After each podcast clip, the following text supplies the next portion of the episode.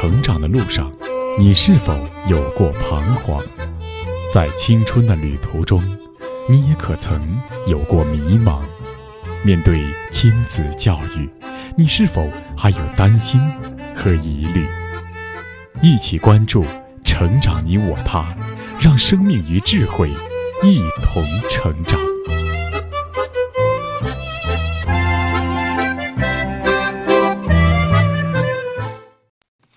愿生命与智慧一同成长。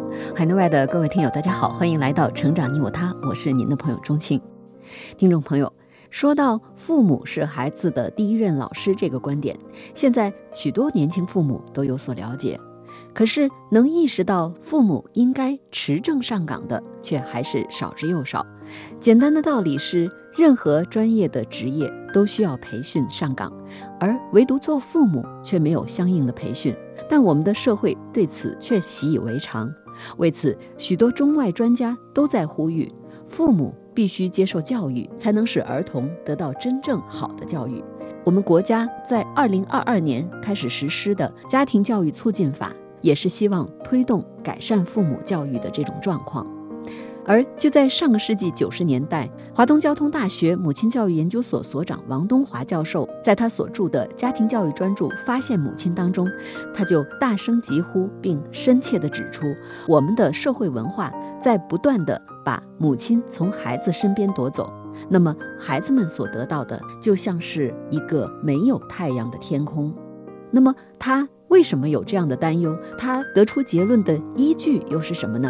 今天的节目，我们就来聆听《发现母亲》第一章的第二节“没有太阳的天空”和第三节“教育僧侣式的学校”。播讲时代。没有太阳的天空，养牛、养鸟、养鱼、养花，都要懂得专门的方法。那么养孩子呢？开一个小小的面食铺，都要层层批准督查。那么养孩子呢？买一件电器、家具、衣服都要跑遍全城。可又有谁为育子中的一个问题也如此做呢？中国著名教育家陈鹤琴曾说：“栽花的人先要懂得栽花的方法，花才能养好；养蜂的人先要懂得养蜂的方法，蜂才能养好。”育蚕的人先要懂得育蚕的方法，蚕才能育得好。甚至养牛、养猪、养羊、养马、养鸟、养鱼，都先要懂得专门的方法，才可以养得好。难道养孩子不懂得方法可以养得好吗？可是，一般人对于自己的孩子，反不如养蜂、养蚕、养牛、养猪看得重要。与陈鹤琴有相同的观点的英国哲学家、教育家斯宾塞，更是在19世纪就已经这样写道：乡绅们在宴会散席之后，农民们在集市上或酒店里，除了谈论当前政局外，豢养动物是一个最普遍引起兴趣的话题。狩猎完毕，走马回家的时候，人们的谈风总是转到养马。遗传和对这个那个优点的品评，佃户们从教堂出来，路经田野，很自然地从评论牧师讲道转到谈论天气、收成、牲畜，从这又讨论到各种饲料和它们的饲养价值。可是，在茶余酒后或其他类似的交际场合，谁听到有人谈到养育儿童的事？在现代社会。什么都强调学习和考核，没有人敢不经过充分的练习就走上舞台去演奏钢琴，没有谁敢不经过考核就把汽车发动后开到市区。但是人类何曾出现过为了哺育孩子而去精心设置的育儿学校里去学习一番呢？我们社会对那些从事儿童工作的各种人员，如教师、医生、幼儿园里的营养师等，都要进行专门而严格的训练。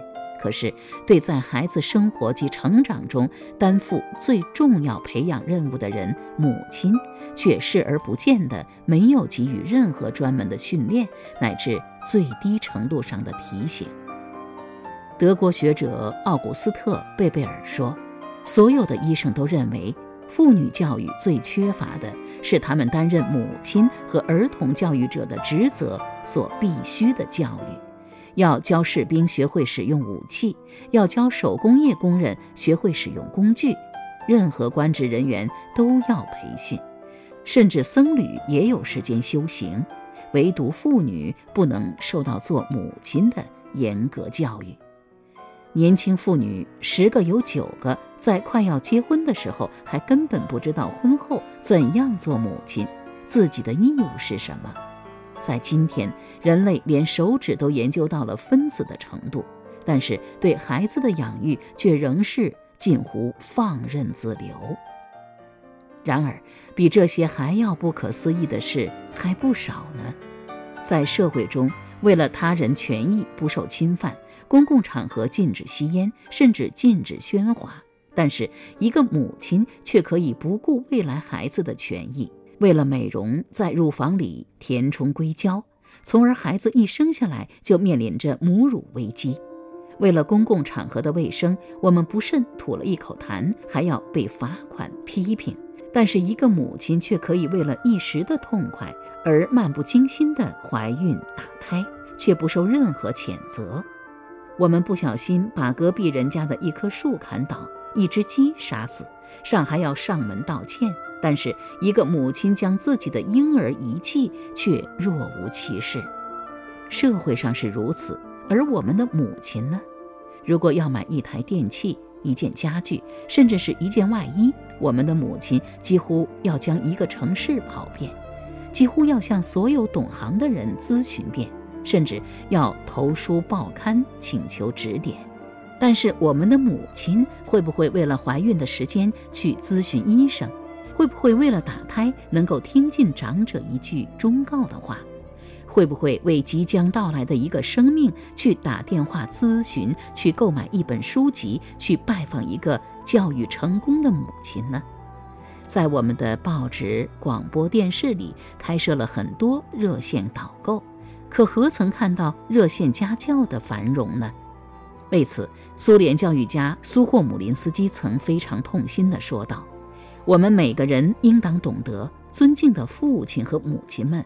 凡没有受过教育的人、不学无术的人、一知半解的人，就像安装了一个坏发动机的飞机起飞了一样，不仅自身毁灭，而且也给别人带来了牺牲。但不幸的是，社会却将母亲们向另外一个方向拉，去引诱母亲们上当。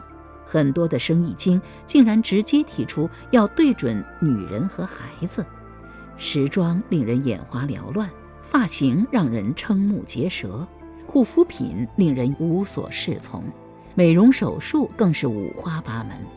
社会仿佛惧怕女性们去做母亲，好母亲不会为广告所蛊惑，因为她总是把钱用在最有益的地方。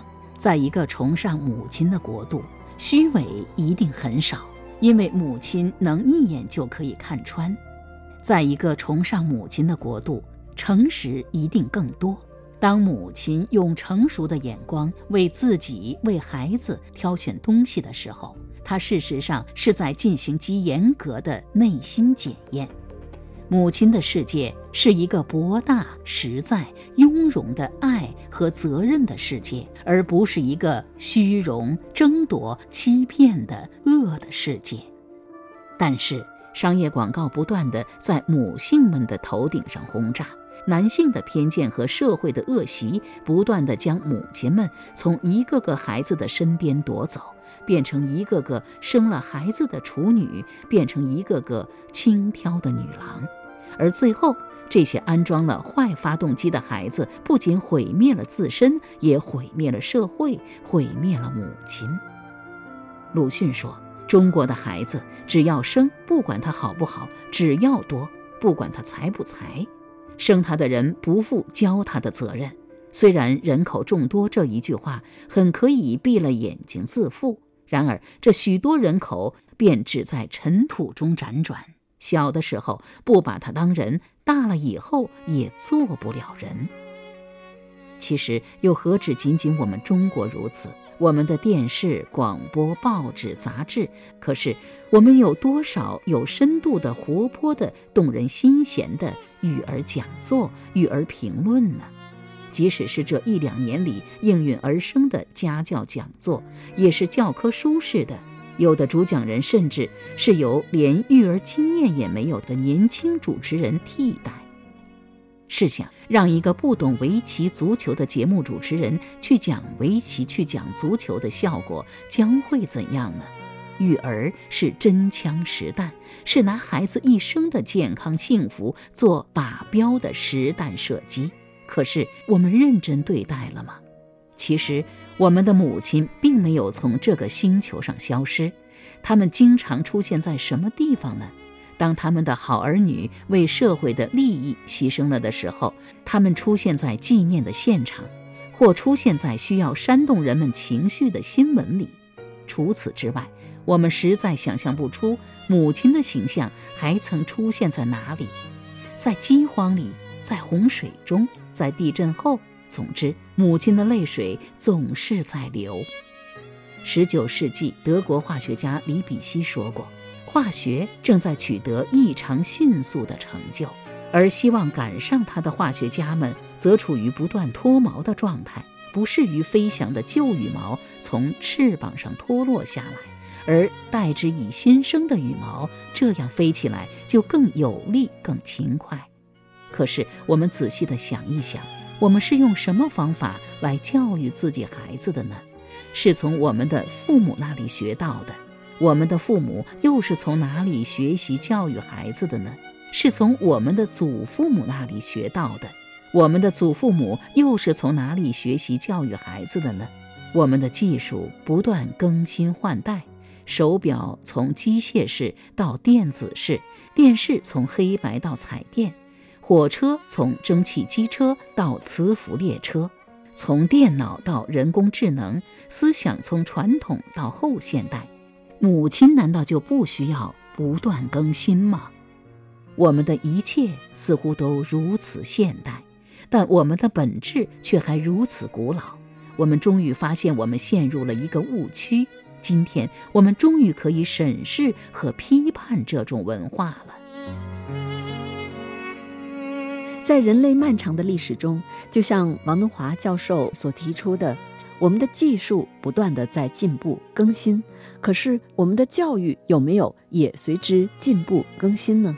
早在两千多年前，在西方的古希腊还有中国，都出现了学校的教育方式，官办的学校、私人的学校等等。但是现代学校的建制，则是在工业革命以后，为了适应工业化大生产所需的劳动力而设置的，其特点是批量化、标准化、专业化。但是这种学校的教育方式对于人本身的特质是忽略的，就更不要说考虑到家庭和儿童教育了。为此，王东华教授在《发现母亲》当中采用了僧侣式的学校来形容当今的教育。以下我们继续来听《发现母亲》第一章的第三节：教育僧侣式的学校。教育僧侣式的学校。对孩子的培育、人的培育这一问题，采取完全忽视态度的首推教育。这些年，随着大众传媒的过程性紊乱，青少年性犯罪成为全社会关注的一大问题。因此，在学校里对学生进行性教育的呼声甚嚣尘上，学生的性神秘面纱揭开了。但是，我们的性教育却更多指向的是对着性器官，而是否将学生引向学会正确运用这一人生的本能与权利，学会承担父亲母亲的责任感呢？如果性教育的目的不能增强学生对自己将来为父为母的责任感，那么同性教唆又有什么区别呢？社会上难道还少了那些打着性教育的旗号？而行会淫之时的杂志、书刊、录像、图片展览了吗？在这样一个没有明确教育目的的敏感问题上，性教育怎么可能不步入歧途呢？苏联教育家苏霍姆林斯基针对人类二十世纪的中学教育，曾经深有感触地指出。假如一位教师把一个与八年级或九年级学生进行交谈教育的座谈会，用来专门讨论年轻家庭中丈夫与妻子的关系的话题，那么这个教师就会被看作是一个怪人。可是当时与年轻人谈论这个题目，确实比讨论西伯利亚国王的陵墓和银河系的中心要重要的多。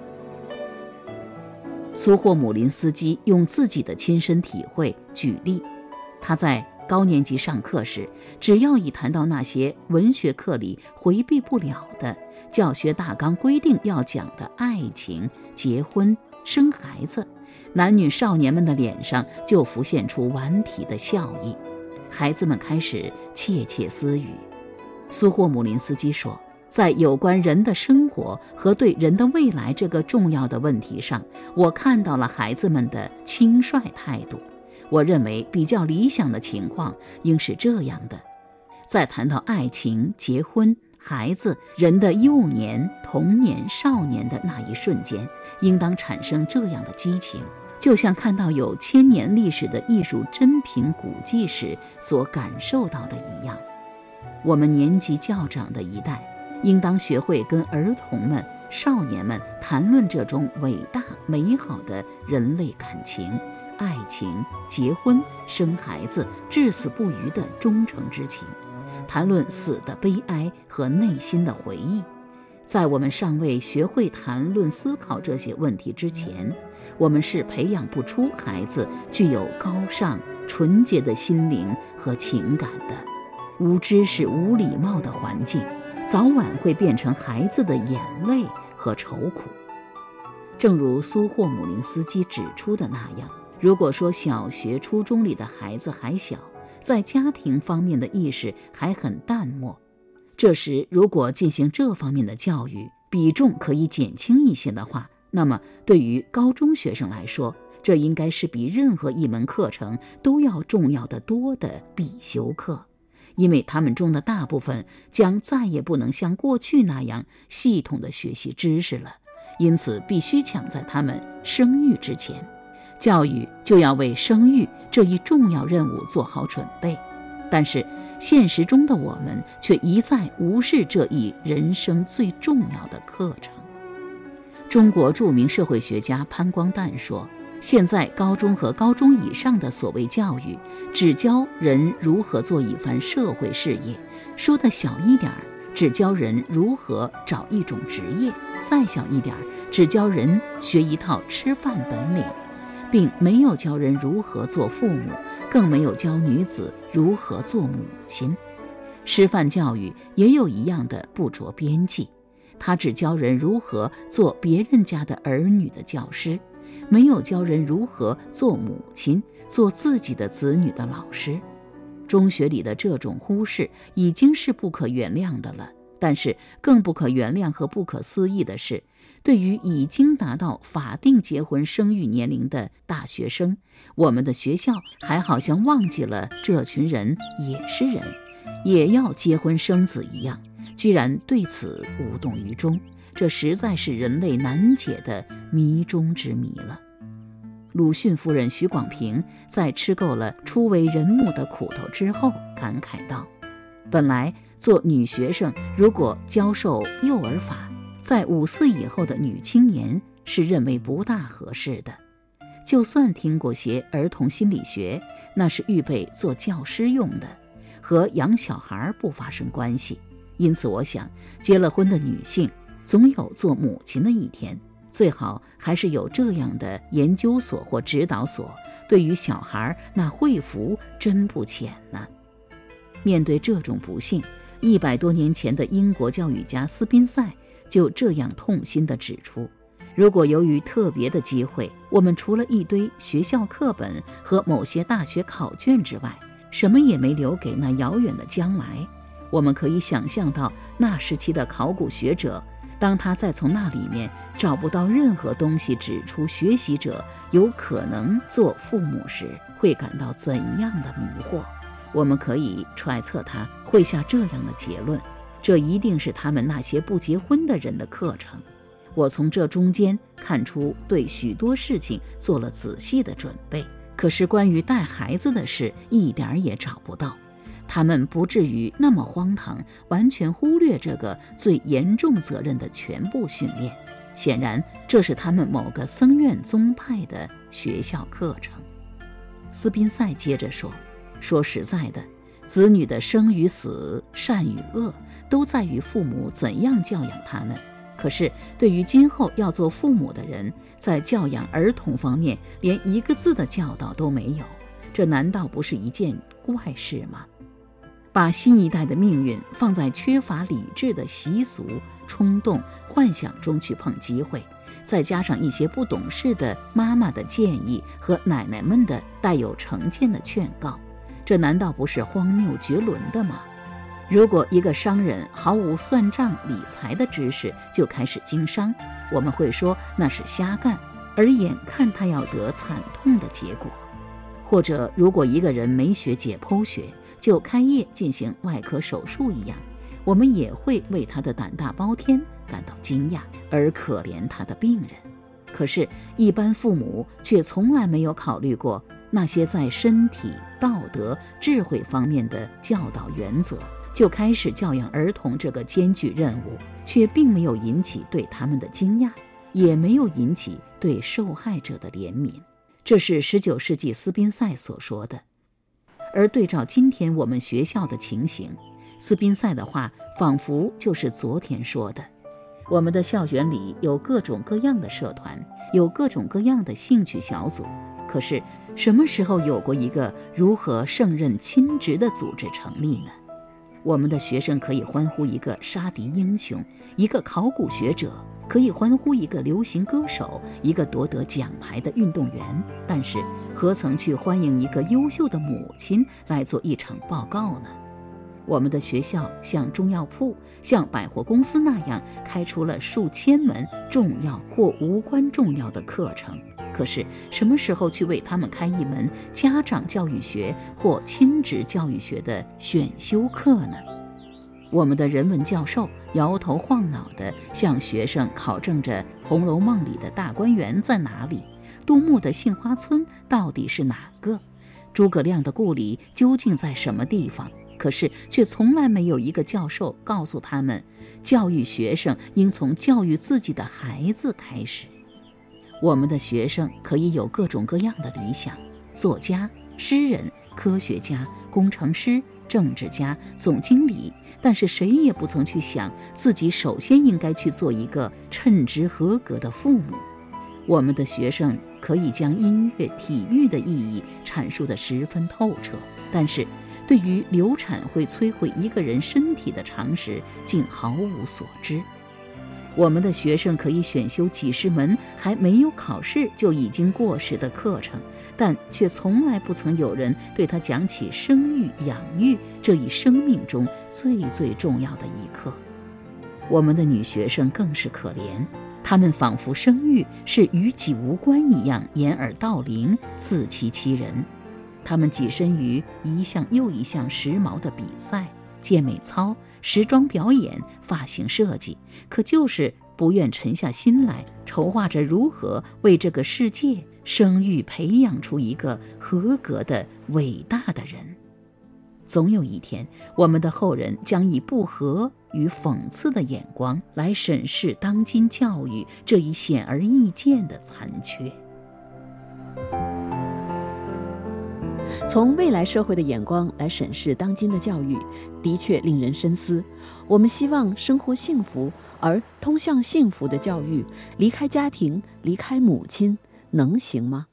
好了，各位听友，以上我们听到的是王东华教授所著的《发现母亲》第一章的第二节、第三节。